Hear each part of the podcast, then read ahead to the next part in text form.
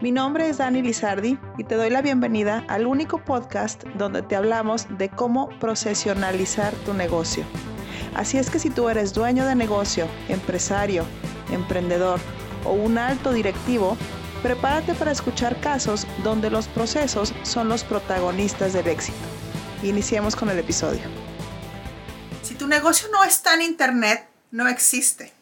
De acuerdo con el informe Tendencias Digitales, Redes Sociales y Mobile, publicado por We Are Social y HotSuite, en México 115.4 millones de personas tienen acceso al Internet desde cualquier dispositivo. Sin duda, es un número muy alto considerando que la población total del país se encuentra alrededor de los 127 millones. Yo soy Dani Lizardi y te doy la bienvenida a Profesionaliza tu negocio. Este podcast está hecho para que conozcas todos los beneficios que los procesos le pueden brindar a tu empresa.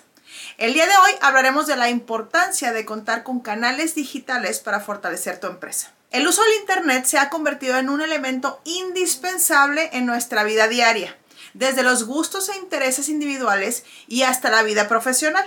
Muchos de nosotros manejamos información importante y utilizamos muchas herramientas digitales que nos facilitan nuestras tareas. Todas estas situaciones nos llevan a concluir que la presencia digital es un elemento importante y de gran relevancia en las empresas, pues sin importar el giro al que se dediquen, tener presencia digital trae consigo diversos beneficios tales como Posicionamiento de tu imagen de marca. Aumento en el alcance de la empresa de local a global. Categorizar a tus clientes en gustos e intereses. Interactuar con tus clientes. Llegar a otros mercados y países. Estar presente 24/7. Mejorar las ventas. Y recibir retroalimentación inmediata. Si no estás aprovechando todo esto, formas parte de la estadística, ya que este es uno de los principales problemas en las pymes hoy en día y no, no tiene nada que ver directamente con procesos. En México, el tiempo invertido promedio en Internet es de 9 horas, de acuerdo con el We Are Social y HotSuite.